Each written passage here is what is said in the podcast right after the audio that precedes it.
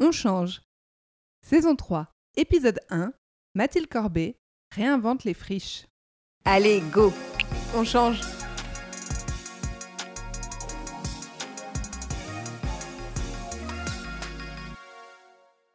C'est reparti pour une nouvelle saison. On est très contente, avec après cette petite pause, de revenir pour parler d'un sujet qui nous tient à cœur. Imaginer des lieux autrement.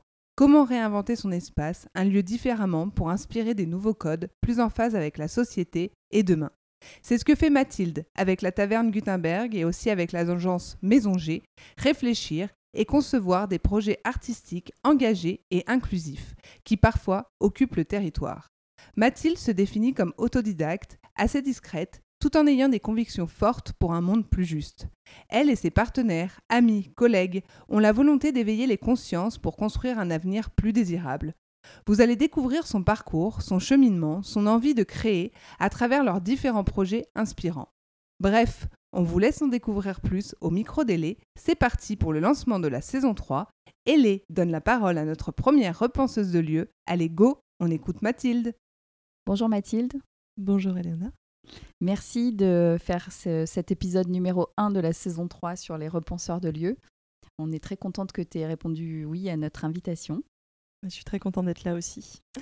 Et on va parcourir avec toi euh, trois grandes thématiques autour euh, de ton activité. On va d'abord parler un petit peu de ta personnalité, de ton, parcours, de ton parcours et de ton métier. Tu nous racontes un petit peu ce que tu fais. Euh, ensuite, on va, on va parler des, des lieux, de repenser les lieux et de l'approche que tu as autour de l'occupation temporaire. Et puis après, on aura nos, nos fameuses questions bonus. C'est un bon programme. Pour commencer, est-ce que tu peux nous présenter ton parcours professionnel en quelques grandes étapes clés? Oui, alors euh, une des choses importantes euh, dans mon parcours, c'est que je suis euh, plutôt autodidacte. Donc ça, c'est quelque chose qui caractérise quand même beaucoup mon expérience. J'ai commencé des études, je fais un peu de communication, etc. Mais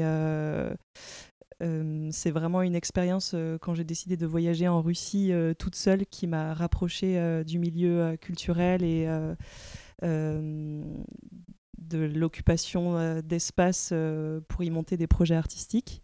Et euh, donc, euh, au retour de ce, projet de, ce voyage en Russie, euh, j'avais vraiment l'envie de, créer un projet artistique avec euh, une communauté artistique euh, à Lyon. Et donc, j'ai cherché, cherché, cherché. À ce moment-là, j'avais euh, une, euh, une activité artistique. Je faisais de la peinture, du dessin. Et j'ai rejoint euh, l'équipe de la taverne Gutenberg dans le premier lieu qu'ils ont monté au 5 rue de l'Épée à la Guillotière en tant qu'artiste. Et au fur et à mesure, j'ai basculé dans l'organisation de, ce projet. Et il s'est passé, après tout s'est enchaîné de manière très rapide après la création de, ce lieu. Donc euh, j'ai commencé en tant qu'artiste, après été euh, chargée des, ateliers d'artistes, je faisais de la communication, de l'administratif, euh, du financier. Petit à petit, je me suis intéressée au public des entreprises parce que dans le milieu associatif culturel, c'est difficile de trouver un, un modèle économique qui soit, qui soit viable. Et on s'est rendu compte que même si on prenait beaucoup de plaisir à ce qu'on faisait et qu'on le faisait de manière très spontanée, etc., ça avait quand même beaucoup de valeur. Et euh, et il y a des entreprises qui ont commencé à nous, à nous solliciter pour euh, différents projets euh, avec des marques ou pour des, pour des lieux. Et on a décidé de structurer une offre plus commerciale à, à destination des entreprises. Et c'est comme ça qu'est née Maison G en parallèle du projet associatif. Euh, voilà. Très Donc bien, Maison et G existe depuis euh, maintenant trois ans. C'est ce que j'allais te demander, du coup, entre la fin de tes études et, et aujourd'hui, euh, donc avec la création de Maison G, Mm. euh, plus ton parcours à- en tant qu'artiste, euh, combien de temps s'est écoulé avec ce voyage, etc. Tu as fait ça plutôt rapidement? Ça a été plutôt long? Non, bah, généralement, quand on est autodidacte, ça met plus de temps parce que tu passes par beaucoup de chemins de traverse et tu tâtonnes. Euh, et à la fin, tu te rends compte éventuellement que tout ce que tu as fait, ça commence à, avoir un sens et euh, à être cohérent. Mais j'ai j'ai passé mon bac, je crois, en 2008. J'ai fait deux ans d'à peu près dans une école de communication, un an euh, dans une école d'art. Après, j'ai repris de la communication pendant deux ans. Puis, je suis partie en Russie pendant un an. Et après, j'ai enchaîné tout de suite avec la taverne. Donc, la taverne, c'est ma première expérience euh, professionnelle. Je n'avais pas forcément, justement, d'expérience euh, dans le milieu artistique. Et je pense que au début de, cette aventure, c'est ce qui était bien parce qu'on ne se posait pas la question de savoir euh, est-ce que c'est bien de faire ça, est-ce qu'on a le mmh. droit, est-ce qu'on est légitime? Mmh. En fait, on faisait juste les choses mmh. parce qu'on n'avait aucune, enfin, pour ma part, j'avais aucune connaissance de ce qui était OK, ce qui était valable dans le milieu artistique et c'est ce qui a aussi insufflé cette énergie, cette liberté euh, dans le projet, je pense. Du coup, tu peux nous dire euh, un petit peu plus précisément ce qu'est la taverne Gutenberg? Alors, la Taverne Gutenberg, donc c'est une association qui s'est créée euh, en 2015. Elle a été fondée par un couple d'artistes qui s'appelle Maya et Henri. Et ils avaient l'opportunité de récupérer un, immeuble vide à la Guillotière pendant trois mois. Et euh, donc pendant ces trois mois, ils ont décidé d'en faire un lieu artistique de rencontre entre les artistes et le public. Ils ont organisé des expositions. Il y avait des, artistes qui occupaient tout l'immeuble pour des grosses expositions collectives à une trentaine d'artistes. Tu pouvais déambuler dans, l'immeuble et tomber sur des choses euh, incroyables un peu partout. Et en fait, on s'est rendu compte qu'il y avait une vraie demande à Lyon dans le milieu culturel plus alternatif. Et il y a eu un tel engouement autour de, ce projet qu'on s'est posé la question de le pérenniser. Et donc à ce moment-là, euh, Maya et Henri devaient partir se marier aux Philippines. Et il y a d'autres personnes, dont moi, Guillaume euh, Sénéchal, qui fait encore partie de mhm. l'association, et, d'autres personnes qui sont arrivées et qui avaient l'énergie justement de, pérenniser ce projet. Euh, et donc on a, lancé ce projet durable à la Guillotière en, en début 2016. Et donc euh, depuis, euh, ce lieu, c'était vraiment un, espace euh, où il se passait plein de choses. Il y avait un bar, il y avait des ateliers d'artistes et toute une programmation culturelle autour de, ces résidences d'artistes. Et c'était un lieu ouvert, festif, où on a mélangé plein de choses. et il s'est passé énormément, énormément, énormément de choses pendant, pendant trois ans on s'est tous, euh, enfin, on a vécu euh, limite à l'intérieur de, cet espace. Enfin, c'était, c'était vraiment une époque euh, formidable, vraiment insouciante et complètement folle.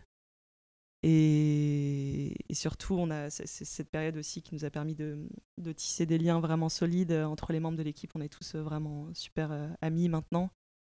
Et voilà, c'est, là que tout, a commencé. Et hum, c'est sur ces bases de, de, liberté, de création que tout s'est fondé. Euh. Donc voilà, donc l'association Taverne Gutenberg existe encore. Euh, on a un peu brouillé les pistes parce que donc l'association elle a, elle a dû quitter le 5 rue de l'Épée, donc ce premier lieu, mhm. à la fin de l'année 2019.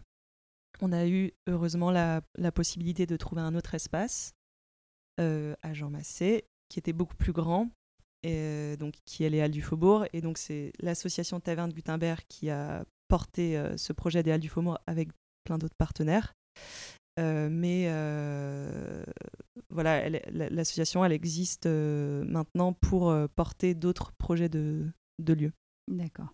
Et ce premier lieu, je reviens au, mm. tout, tout, premier lieu de la taverne Gutenberg, qui vous l'a confié? Qui vous a fait confiance? Alors, on a eu de la chance aussi. C'était le, le, papa de, du mari de, de Maya, donc, qui est artiste, Henri, qui, qui nous a laissé la possibilité de, de faire ça, qui lui-même était artiste dans le passé et qui avait cette euh, sensibilité.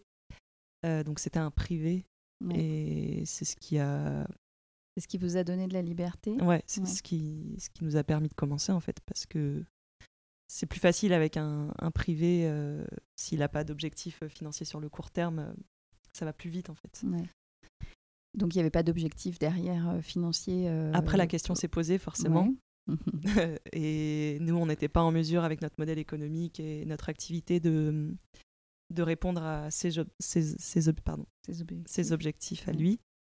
Et, et donc, euh, ensemble, puis séparément, on a essayé de trouver des, des, solutions pour que tout le monde y trouve son compte.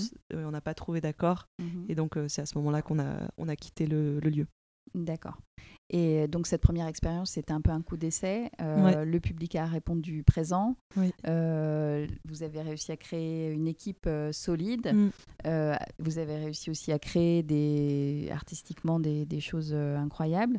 Est-ce que vous avez été soutenu par la métropole, la ville ou d'autres acteurs privés ou publics qui vous ont identifié du coup avec ce premier lieu? Oui, euh, c'est ce qui a vraiment permis de lancer l'association. Au début, en fait, quand tu crées une asso, je crois que tu n'as pas le droit de toucher des subventions publiques euh, à la première année. Donc, on a dû faire nos preuves aussi euh, pendant un certain laps de temps.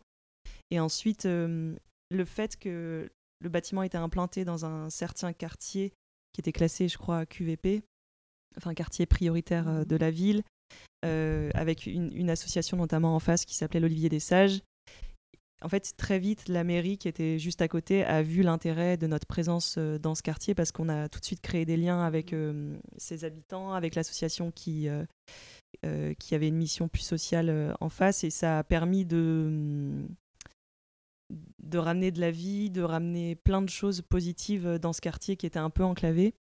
Et donc, et puis surtout, vraiment, il y a peu de peu de, propositions culturelles alternatives et, on, enfin, on a vraiment été oui, soutenu par, euh, par la ville euh, dès le début euh, parce qu'ils ont ils nous ont laissé faire en fait. Il n'y avait pas grand chose qui était aux normes dans le bâtiment enfin c'était je pense qu'on a évité on a évité le feu ce genre de choses. Mais oui oui on a été on a été soutenu Bon, je vais un peu vite, revenons-en à ton parcours. On reviendra sur euh, mm. les Halles du Faubourg notamment après. Euh, est-ce que toi, tu as toujours voulu euh, finalement travailler dans une communauté d'artistes et puis promouvoir l'art? Ou est-ce que ça t'est venu suite justement à ces rencontres? Comment mm. est-ce que tu t'es toujours senti cette envie ou c'est venu après? Non, j'ai toujours eu une sensibilité artistique. Mais étant jeune, j'étais vraiment. Euh, j'avais aucune idée de ce que je voulais faire. Pour moi, la communication, c'était le, métier à, peu près euh, drôle ou qui pouvait être intéressant. Et j'avais jamais envisagé le fait de travailler dans le, dans le milieu artistique. Mais vraiment pas du tout. Et c'est le voyage en Russie qui m'a. Et les rencontres que j'ai faites là-bas qui m'ont mise euh, sur, sur ces rails. Je pense que j'étais ouais, j'étais un petit peu, un petit peu perdue et tout s'est fait euh, par des rencontres. Et là-bas, en Russie, qu'est-ce que tu as découvert qui t'a donné envie de t'engager euh, bah, dans la société? Puisque finalement, mm. avec, ton, avec ton activité artistique et ce que tu fais, tu t'engages euh, mm. pour animer les territoires, pour faire vivre les artistes. Est-ce que ça vient de ton voyage? Enfin, tu dis que ça vient de ton voyage. Qu'est-ce qui vraiment a déclenché quelque chose? En fait, c'était de voir euh, des jeunes qui, étaient même plus jeunes que moi à l'époque. Il, y avait des, personnes qui avaient 20 ans, 21 ans, 22 ans, qui se regroupaient en collectif. Je, trouvais ça incroyable d'avoir cette maturité à cet âge-là, d'être capable de, se mettre ensemble, de créer un mouvement commun pour faire quelque chose. Et je ne sais pas comment ils faisaient, ils, récupéraient des endroits mais gigantesques, ils créaient euh, avec rien, euh, juste le fait d'être en collectif ça leur, ça, ils, réussissaient à, lever des fonds, à transformer des lieux entiers euh, avec euh, à l'intérieur des espaces de création, des espaces pour des designers, pour des librairies, pour des, pour des barbiers. Et je trouvais ça incroyable d'être capable de, de, mettre une telle énergie collective à cet âge-là et de, percevoir aussi cette force que tu as euh, quand tu es plusieurs. De, je pense que c'est c'est ça vraiment qui m'a donné envie de, de rejoindre une communauté euh, créative. Et de reproduire euh, cette énergie mm. euh, à Lyon. Ouais, exactement. Du coup, aujourd'hui, tu entreprends en couple. c'est comment bah c'est cool. c'est génial de d'être avec quelqu'un qui... Enfin, ça fait plus de choses à partager, en fait parce que il est complètement passionné par euh, ce qu'il fait aussi, par l'art, les artistes, et donc euh, on se comprend, on se comprend, on se comprend bien. Après, ça pose des questions parce que tu tu couples vraiment jamais. Ouais. t'es tout le temps plus ou moins euh, Tu parles tout le temps. dedans. Ouais. Ouais. Donc euh, voilà, il y a des limites euh, à poser, un équilibre à trouver, Mhm. comme dans n'importe quelle relation, mais c'est plutôt, c'est plutôt positif. Ok. Et hum, quel est votre rôle à chacun, justement, dans votre entreprise? Alors Romain, il est plutôt, donc lui, il a fait des, études d'histoire de l'art et il est vraiment plus sur la direction artistique de tous les projets. Mhm. Donc euh, c'est lui qui va choisir les, les sujets, par exemple des expositions, des projets, qui va être plus dans la sélection des artistes, euh, qui écrit vraiment la ligne euh, artistique de, de l'association ou de la société et voilà qui met, euh, qui met en œuvre cette, cette démarche artistique. Très bien. Et hum, on va finir sur ton parcours. Quel regard tu portes sur ton parcours jusqu'à aujourd'hui?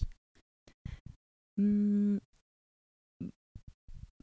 bah, à chaque fois que j'en parle, je trouve que c'est. Je, me rends compte que j'ai fait vraiment beaucoup de choses différentes et que encore maintenant, ça évolue ce que je suis en train de faire parce que là, par exemple, maintenant, je suis plus en charge des, relations avec les publics, de créer du lien dans nos projets avec les gens. Notamment, on avait créé une résidence d'artistes dans un EHPAD. Donc, euh, je suis beaucoup plus dans cette réflexion maintenant de comment on peut amener l'art vers le reste de la société, mais surtout vers des, publics qui sont soit isolés ou qui sont soit un peu plus fragiles. Et, et petit à petit, en fait, euh, ma place dans ce projet, elle, s'affine, elle s'ajuste, et je trouve ça génial, en fait, parce que quand tu as un projet comme ça, tu peux y mettre vraiment tout ce que tu veux à l'intérieur, et, ta place, elle, euh, elle devient de plus en plus juste euh, au, rythme, au rythme des années.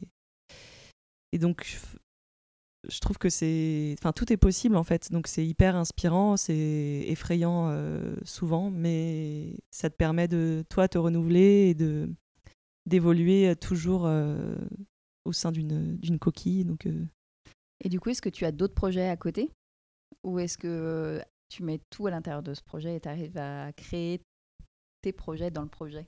Comment Alors, tu- c'est par vague. Ouais. Donc euh, il y, a des- y a des vagues où je mets trop dans ce projet et j'ai besoin d'en sortir un peu. Mhm.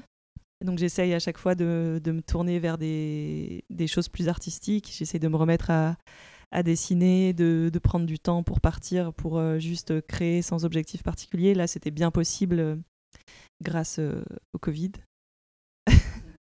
Là, il y a une petite reprise d'activité, donc c'est un peu plus compliqué, mais ça, ça fonctionne vraiment par, euh, par vague. Euh, et vrai, ce projet laisse pas tellement la place à, à d'autres choses parce que c'est un investissement euh, de chaque instant et puis c'est un projet passion donc ça prend vraiment beaucoup beaucoup beaucoup d'énergie et c'est à toi de le modeler donc si tu mets pas tout ce que tu as dedans euh, Tu nous parles du Covid, justement. euh, Est-ce que tu peux me donner ton ressenti euh, par rapport à la culture euh, dans cette période qu'on vient de traverser, qu'on n'a pas encore complètement fini de traverser? C'était extrêmement compliqué pour nous au début. On s'était, on n'a jamais été très très fort dans le- les réseaux sociaux et le digital. Et donc du jour au lendemain, en fait, toute notre activité elle a été remise en question parce qu'un des objets de l'association c'est vraiment le lien humain. euh, et donc là, bah, c'était plus du tout possible. Au-delà des, problématiques financières qui se sont résolues euh, grâce notamment au soutien de- la ville de Lyon euh, ça posait vraiment la question de est-ce qu'on est capable et est-ce qu'on a envie de, de s'adapter en fait sur des formats digitaux Est-ce que c'est ce qu'on veut faire? En fait, c'était pas le cas, donc ça nous a mis vraiment à l'arrêt pendant pendant un an. C'était un mal pour un bien parce que on avait tellement travaillé et pas pris de recul sur ce qu'on avait fait que ça nous a permis quand même de, de nous poser. et C'était nécessaire, euh, je pense, pour tout le monde. Mais, euh, mais ça a été difficile de, de se relancer euh, et puis de garder espoir parce que tu crées des choses qui au final sont annulées au dernier moment, donc euh, ça te met dans un, Mhm. un état mental qui est pas qui est pas super. Mais on s'est on s'est bien relancé parce qu'en fait cette période elle nous a permis de surtout de nous reconcentrer sur vraiment ce qui était important pour nous. Et en fait ce qui est important euh, enfin, maintenant on arrive à avoir des projets qui, qui sont en accord avec vraiment ce qu'on a envie de développer. notamment un projet, donc c'est pas trop un projet de lieu, c'est plus un projet de territoire qu'on a gagné l'année dernière et qui est en train de commencer sur le territoire de l'Arbrel. Donc on est en train de, de construire un parcours artistique en extérieur et il y a tout un projet de, médiation autour de ce projet artistique qui va se déployer sur trois ans. Et, et donc, on sent que toute cette période de latence, elle a été euh, bénéfique au projet parce que ça nous a permis de, construire et d'être prêts aussi pour, euh, pour commencer ce genre de, de projet-là. Donc à l'avenir, vous allez essayer d'avoir plus de recul et de garder ce... Bah, S'il y a une, une, cinquième vague, on reprendra du recul, sinon on en prendra. sinon non. Du coup, euh, par rapport à, mmh, aux lieux, je mmh. reviens sur, euh, sur les, les, lieux. Enfin, un territoire, euh, mmh. ça, ça, fait partie aussi des lieux. Hein, donc, mais parlons des lieux de, d'occupation temporaire. Donc, comme votre, premier, votre premier QG dans, à la Guillotière. Et puis, on va parler un petit peu plus des Halles du Faubourg. Qu'est-ce qui a animé en fait euh, la création des Halles du Faubourg? C'était quoi l'ambition? Euh, mm. Comment ça s'est passé? Est-ce que tu peux me raconter avec des grandes étapes euh, ce que tu en retiens? Et puis, et puis peut-être avant de nous expliquer les Halles du Faubourg, est-ce que tu peux nous définir ce que c'est un lieu d'occupation temporaire? Oui. Alors l'occupation temporaire, c'est l'action de d'occuper un espace qui est en transition, donc soit qui qui va être transformé ou qui va être détruit et d'essayer de, de proposer un contenu euh, dans cet espace sur euh, un temps donné. Donc euh, nous, l'objet de notre association, il est culturel et artistique, donc on construit des projets culturels et artistiques à l'intérieur de ces espaces en transition. Et les Halles du Faubourg, ça s'est fait un peu comme tout le reste, de manière très spontanée et, et simple. Enfin, rien n'était calculé. En fait, on, on était aller, on s'était incrusté un vernissage avec Guillaume. Et on, ne savait pas du tout ce qu'on faisait là, euh, on connaissait personne. Et on était à la fenêtre et il y a quelqu'un qui s'est approché, qui avait l'air euh, marrant. Et on a commencé à discuter et il nous a dit euh, peut-être un lieu pour vous. Et, et le lendemain, on est allé visiter et ça a commencé comme ça. Tout simplement. Ouais. Donc, euh, et on, commence par quoi alors quand, euh, quand quelqu'un nous dit euh, j'ai un lieu pour vous Alors on commence par visiter le lieu. On commence par visiter le lieu. Tout de suite, en fait, quand tu visites un lieu, il y a des images qui te viennent de qu'est-ce que tu pourrais y faire. Parce qu'à chaque fois, les lieux, ils ont des, des, caractéristiques très différentes. À la taverne, à la guillotière, c'était un immeuble avec plein de petites pièces, donc ça faisait plein de petites chambres d'artistes. Enfin, il y avait une ambiance particulière.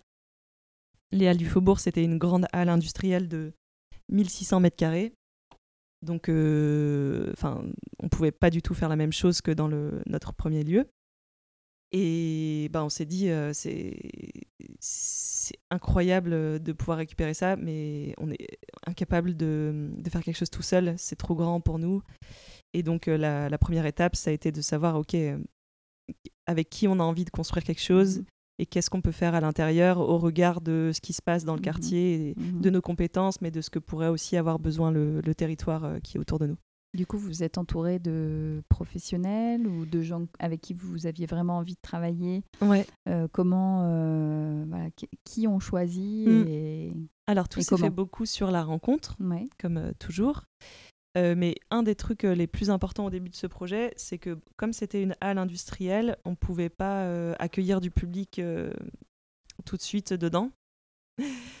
Et, il a fallu faire des travaux de mise aux normes, et donc ça, on n'avait pas du tout les compétences pour pouvoir le gérer. Donc là, on s'est entouré de... comment ça s'appelle Un cabinet de j'ai plus le mot, qui nous a accompagnés sur comment on rend le lieu ERP, e donc accessible au mhm. public.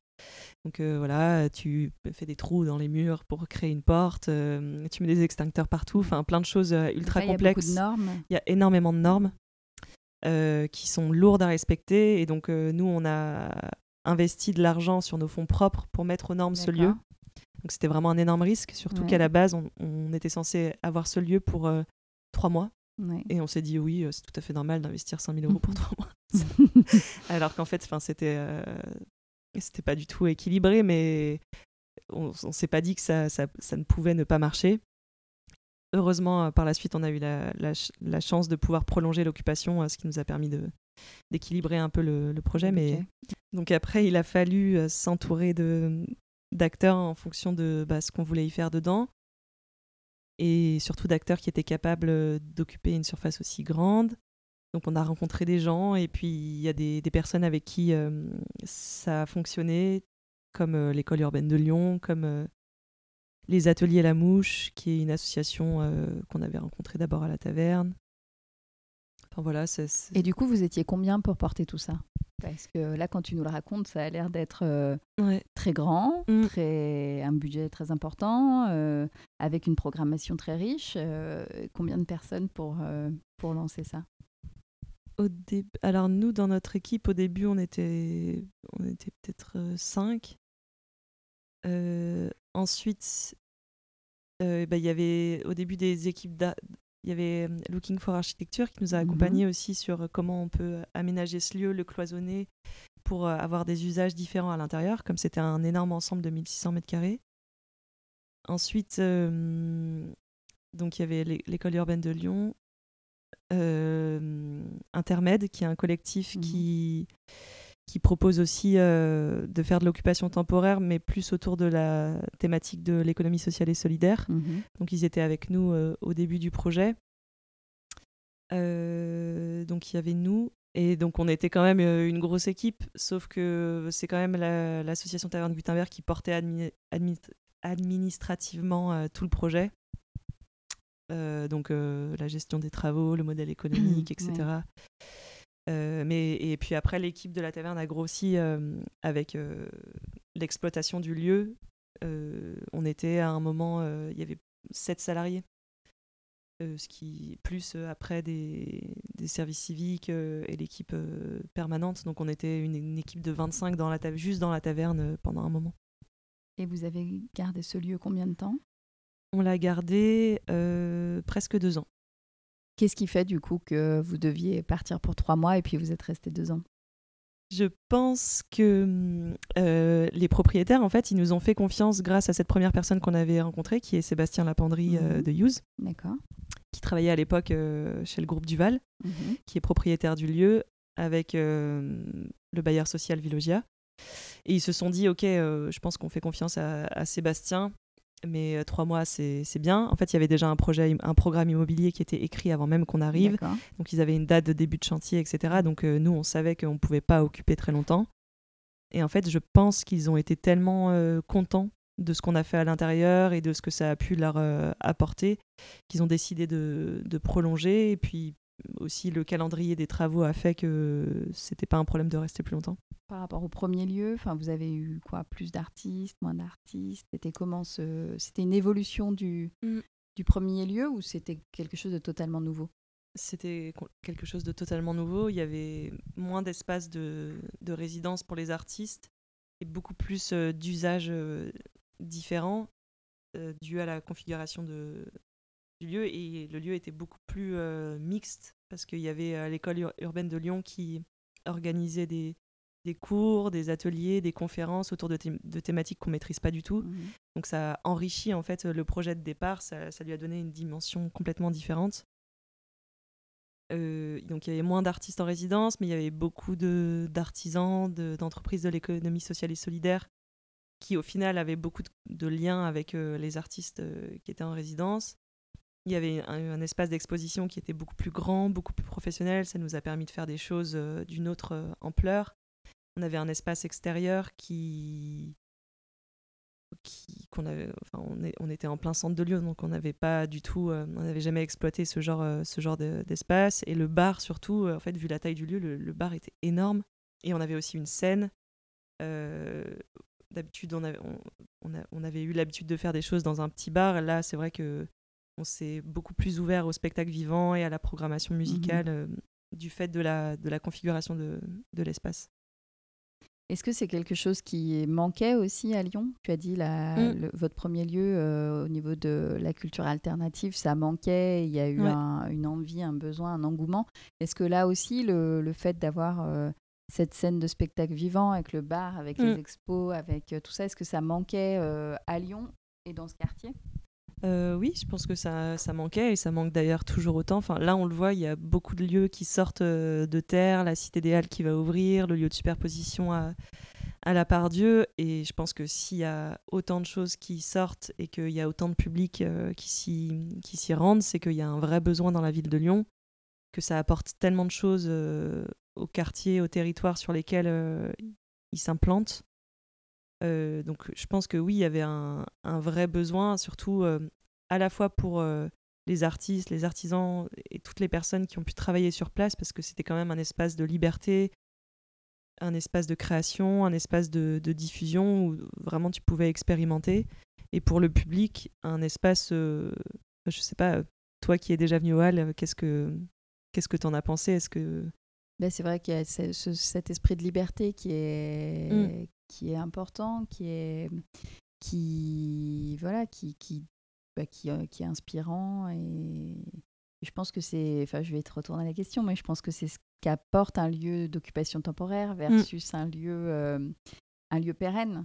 Et est-ce que c'est ça euh, enfin moi c'est ma vision des choses mais est-ce que c'est ça que tu trouves intéressant dans l'occupation temporaire, c'est ce côté liberté de pouvoir proposer quelque chose Mm. et puis de changer euh, de forme euh, au gré des, des lieux, des, de leur disposition dans un quartier, de leur taille. De... Mm. Je, je, trouve qu'il y a quelque chose de plus euh, authentique et mm. est-ce que c'est ça que tu vas chercher toi dans l'occupation temporaire? Je trouve que l'occupation temporaire, le fait qu'il y ait une, une, date de début et une date de fin, tu sais que tu dois tout donner sur un court laps de temps. Enfin, plus, plus d'énergie. Toi, tu as cette euh, sensation qu'on met plus d'énergie. Ouais, plus euh, d'énergie. Euh, enfin, tu sais que tu dois, mm. tu dois tout donner sur cette période pour faire mm. venir un public qui te mm. connaît pas, dans un quartier où ils n'ont pas l'habitude d'avoir cette offre, cette offre-là. puis tu testes, en fait, tu t'ajustes justement en découvrant les besoins de, des gens, de ce qu'il y a autour. mais ça te permet de. En fait, c'est tellement aussi d'énergie, de travail que ce ne serait pas possible sur le, plus long terme ou alors avec plus de moyens, mais vraiment le fait que ça dure pas trop longtemps dans le temps, c'est ça te permet de te renouveler en permanence et de d'être d'être à fond sur une, une période donnée. Après, euh, ça a aussi les, ses mauvais côtés. Enfin, là, on aimerait mieux euh, investir un lieu sur euh, toujours sur de l'occupation temporaire, mais peut-être un peu plus longtemps. Mmh. Parce que là, on était sur des en fait, ouais. des courtes mmh. durées si on pouvait avoir quelque chose sur 5 euh, ans, ce serait vraiment, vraiment bien au plus, parce que en deux ans, on a eu le temps de, de s'améliorer, s'améliorer, s'améliorer, et puis au moment où c'était, ça commençait à être pas mal, euh, tout a disparu. Mmh. Et c'était vraiment, euh, c'était vraiment difficile. Aussi de voir l'espace extérieur, qu'on avait plein de personnes avaient travaillé pour le rendre le rendre beau, accueillant, etc. De voir des pelleteuses débarquer, de mmh. couper des arbres et tout de devoir abandonner justement euh, cette création, euh, c'est quelque chose qui te donne des ailes pour recréer quelque chose plus loin et ou c'est quelque chose qui finalement à la longue te frustre un peu et, mm. tu y as à moitié répondu. Mais euh, voilà est-ce que c'est est-ce que à chaque fois en fait... un lieu amène un autre lieu et tu as la même énergie la même magie à chaque fois ou pas? Bah, c'est vraiment les questions qu'on est en train de se poser euh, en ce moment. Donc moi, j'étais moins sur l'occupation euh, sur le terrain des halles, mais d'autres personnes de l'équipe euh, beaucoup plus. Et ces personnes, en fait, elles, elles, elles, ont eu des métiers pendant deux ans, donc qui étaient autour de la direction d'exploitation d'un lieu, avec tout ce que ça implique de, de gestion administrative, financière vraiment complexe et stressante. Et et en fait, euh, je pense que ce lieu était magique, c'était une expérience incroyable, mais c'était trop gros, c'était trop rapide. Et ça nous a aussi un peu, euh, comment dire, un peu refroidi sur. Euh, on est un peu plus frileux en fait de se lancer dans ce genre de projet. Non pas qu'on n'en ait pas envie, mais c'est quand même tellement de, de risques à prendre pour au final il y a un retour du public, mais... Mmh, tu as une réalité financière euh, qui... qui... est difficile à... Ouais, et puis surtout, euh, dans le centre-ville ou en zone euh, périurbaine, il y a des espaces encore, mais il y en a très très peu. Mm. Souvent, on est prévenu, on nous dit euh, bon, bah, il y a six mois d'exploitation. Enfin, en six mois, tu n'as même pas le temps de- d'imaginer le projet. Ouais. Donc, euh, si les, les cartes s'alignent pour que dans un endroit incroyable, enfin, tu peux tout imaginer. C'est vrai que c'est la Mhm. période la plus, Mhm. euh, la plus magique de d'imaginer quelque chose euh, qui part de rien. Mais en fait, les cartes sont rarement alignées pour qu'on puisse euh, préserver cette magie justement et rester libre et maintenir ce, cette force d'imagination. c'est rarement le cas. Et justement, qu'est-ce qu'il faudrait changer pour que euh, on ait plus de lieux d'occupation Mm. temporaire et, et des lieux qui, qui soient à la fois équilibrés financièrement, intéressants pour euh, le public euh, et qui puissent rentrer dans la petite fenêtre de tir immobilière euh, Mm. pour animer le territoire avant que euh, le bâtiment euh, neuf voit le jour. Je pense Qu'est-ce que déjà, il faut une, une confiance, euh, c'est en train d'arriver, des, acteurs de l'immobilier dans les, hum, les personnes qui font ce métier d'occupation temporaire, qui sont des professionnels. euh, Il y a des gens maintenant ultra compétents euh, sur le terrain, comme Plateau Urbain, qui sont capables de, de monter un projet avec euh, un modèle économique viable sur un laps de temps. Et puis que les, les, les promoteurs ou les, autres personnes qui travaillent dans le milieu immobilier prennent conscience de la, valeur que ça peut avoir pour eux aussi, que les, pouvoirs publics aussi prennent conscience de la valeur que ça a pour une, une ville d'avoir euh, ces espaces de liberté, de création, et qu'on soit prévenu euh, le plus tôt possible euh, dès qu'il y a un espace qui est vacant. De, parce que souvent, en fait, avant que la personne A se mette d'accord avec la personne B, euh, bah, le lieu il peut rester vide pendant un an, toi tu as perdu un an, et puis après il reste plus assez de temps pour faire quelque chose et c'est trop tard. Et puis surtout que les promoteurs comprennent que même si peut-être ils vont investir un peu d'argent, mais pas énormément, c'est, je pense qu'il y a un retour sur investissement immatériel qui est, euh, qui est énorme en fait. Donc euh, voilà, C'est clair. C'est très clair. Il y a encore du chemin. Il y a encore du chemin, ouais. À Lyon surtout. Ouais. Mm. Tu as déjà euh, travaillé dans d'autres villes en France, euh, justement, sur Non. ces lieux d'occupation temporaire? Non. Non. Parce qu'il y a, d'autres villes assez dynamiques. Ouais, aussi, Marseille, euh, euh, Marseille, voilà. c'est Ouais. ça fait ça fait rêver. Ils sont ils sont chauds à Marseille. À Lyon, c'est on est un peu plus euh, un peu plus frileux. Ouais. Euh, c'est quoi ton prochain rêve? Euh, Pas de limite. hein. Lieu, pas lieu, ce que tu veux. C'est quoi ton prochain rêve? Mon prochain rêve, euh, eh ben, j'aimerais euh, me rapprocher toujours plus de la de la création et me rapprocher de ce qui m'anime vraiment, c'est créer pour aider les gens. Donc euh, petit à petit, je, je tends vers ça et voilà, c'est de- d'essayer vraiment de- d'être toujours dans la création et de que ça ait vraiment euh, une utilité pour, euh, pour, les, pour, les, pour les personnes. Et hum, dernière question sur le changement avant de passer à nos questions bonus. Euh, on l'a vu, la culture a été impactée avec le Covid, les musées ont notamment été fermés. On a vu peu d'expositions hors les murs, euh, peu d'initiatives euh, de musées pour justement occuper temporairement le territoire. Euh, Est-ce que tu penses que c'est un changement nécessaire euh, de ces institutions? Est-ce qu'il faut qu'elles se repensent aussi?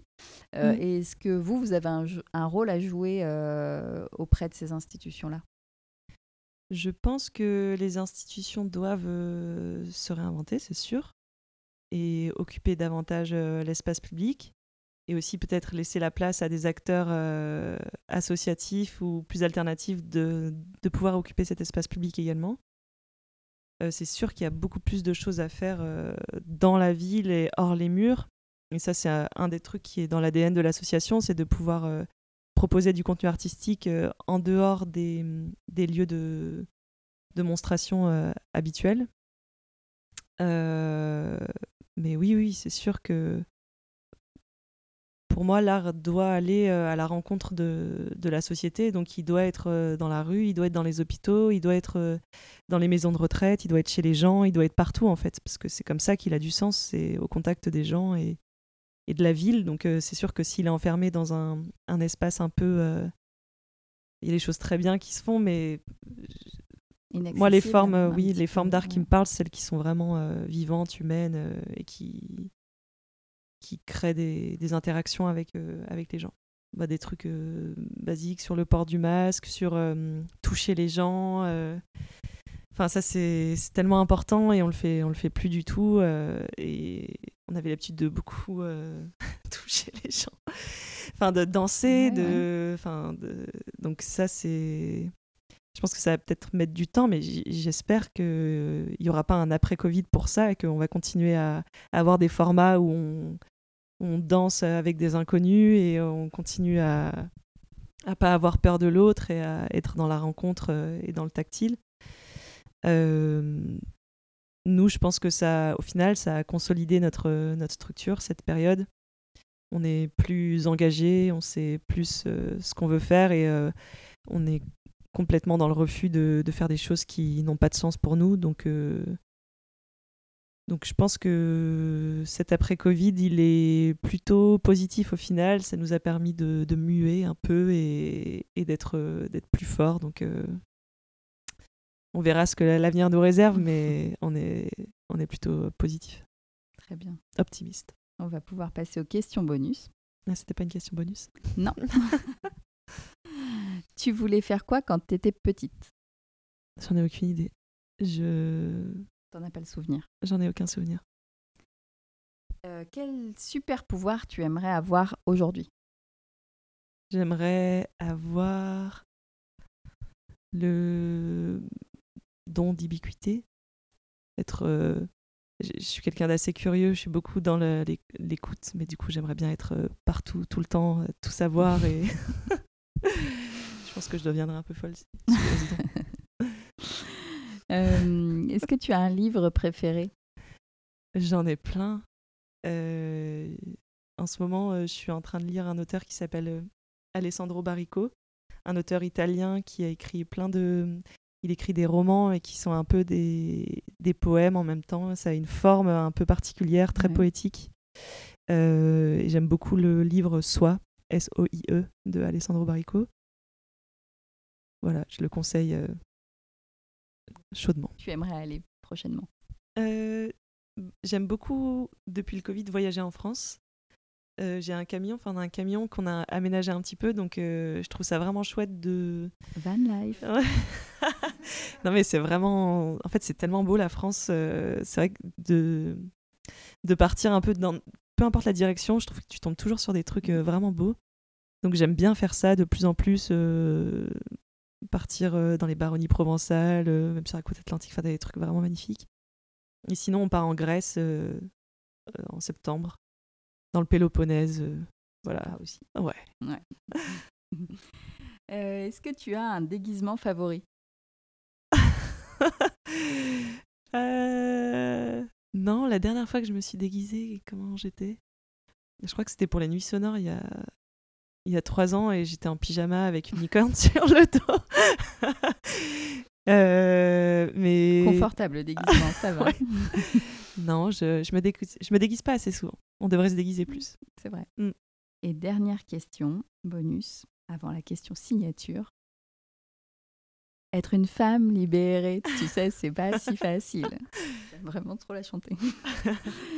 c'est quoi ta vision de la place des hommes et des femmes euh, dans la société, dans la culture et dans ton métier? J'ai pas c'est assez bizarre de dire ça, mais c'est vrai que j'ai pas réfléchi euh, particulièrement à la question pour moi, euh, enfin, ça, ça, devrait être normal qu'il n'y ait même pas de questions à se poser. Nous, on a une équipe euh, mixte avec beaucoup de femmes. Souvent, il y a une majorité de femmes dans nos équipes. Du coup, et je pense que ça devrait être, enfin, l'équité devrait se retrouver, se retrouver partout. Qu'il devrait y avoir plus de reconnaissance sur le travail des femmes artistes dans n'importe quel domaine. Que c'est c'est quelque chose qui est important. Je suis pas quelqu'un de très euh, engagé politiquement ou pour moi ça passe plus par euh, de l'action. Donc euh, que dire bah, oui, des femmes. Parfait. Et la dernière question, c'est la question signature. Est-ce que tu peux nous dire pour toi qui incarne le ou un changement? À Lyon, en France, dans le monde Où tu veux. Non, pas moi. Quelqu'un qui représente pour toi un, un, grand changement ou un petit changement ou qui incarne pour toi euh, ce concept de changer? Alors pour moi, le concept de changement, il est très lié à la création artistique. Euh, j'ai pas mal d'exemples d'artistes en, en, tête qui ont su euh, transcender leur, euh, leur état grâce à la création, notamment une artiste que j'ai beaucoup beaucoup admirée et qui, qui m'inspire beaucoup, qui s'appelle Niki de Saint-Phal. qui est une artiste ouais, qui a fait les nanas, les très jolies nanas qui sont des, femmes euh, complètement euh, libérées, euh, joyeuses, qui sont ni, ni mère, ni femme, ni enfant, ni maman, juste des, des femmes. Et cette artiste en particulier, elle a eu une vie vraiment difficile et elle, a créé beaucoup par nécessité en fait. Et de réussir à, ouais, transcender ta vie par la création, pour moi, je, trouve ça pour moi, voilà, euh, changer grâce à, l'art, en se noyant dans l'art, c'est ça incarne euh, le changement et c'est le cas de, beaucoup d'artistes. Mais cette femme en particulier, surtout en plus, c'est une femme euh, à l'époque où elle a vécu, c'était encore plus difficile et qui a su imposer sa vision des choses et, et partir de son expérience personnelle pour construire quelque chose d'universel. voilà, pour moi, le changement, c'est être capable de et puis de pas perdre de vue euh, ce qui t'anime euh, ce qui t'anime et de d'être euh, d'être quoi d'être ce changement mm. c'est beau Mais écoute Mathilde, je te remercie pour, pour cette interview. C'était très intéressant. ça donne envie de retourner dans des lieux. Sorry. Ça nous donne vraiment envie de retourner dans des lieux euh, d'occupation temporaire, des lieux physiques où on va pouvoir vivre des expériences euh, tous ensemble. Donc je te remercie pour, euh, pour ce partage d'expériences. Avec plaisir. Un grand merci Mathilde. C'était très vivifiant de t'entendre parler de ce besoin de lien, de la puissance du collectif dans une période où le monde digital prend beaucoup de place. Tu nous as donné envie de danser, de partir à l'aventure et de découvrir ou redécouvrir ces lieux culturels où tout devient possible. C'était très cool de t'écouter nous parler de la Russie qui a totalement changé ton chemin pour te diriger vers le monde artistique. Bref, une fois de plus, on nous montre encore que chaque rencontre nous change et nous enrichit. En t'écoutant, on sent que le territoire, la ville, les gens ont besoin que ce type de lieu alternatif se développe pour penser différemment, créer des nouveaux codes et ramener la culture et l'art dans de multiples endroits. Tu as su t'écouter, faire les choses comme tu le ressens pour amener votre vision qui a été entendue et s'est concrétisée dans de nombreux projets. Investi pour aller vers un demain plus juste, vous avez eu la liberté de créer ces lieux intermédiaires et artistiques grâce au soutien d'acteurs de l'immobilier. Pas toujours simple, vous avez su apprendre en faisant, et pour que ces lieux comme les Halles du Faubourg se, multiplient, ces mêmes acteurs doivent encore plus s'engager à vos côtés pour les construire avec vous, les valoriser et les intégrer dans une démarche encore plus structurée. Merci encore, maintenant, allons danser. Allez, go On change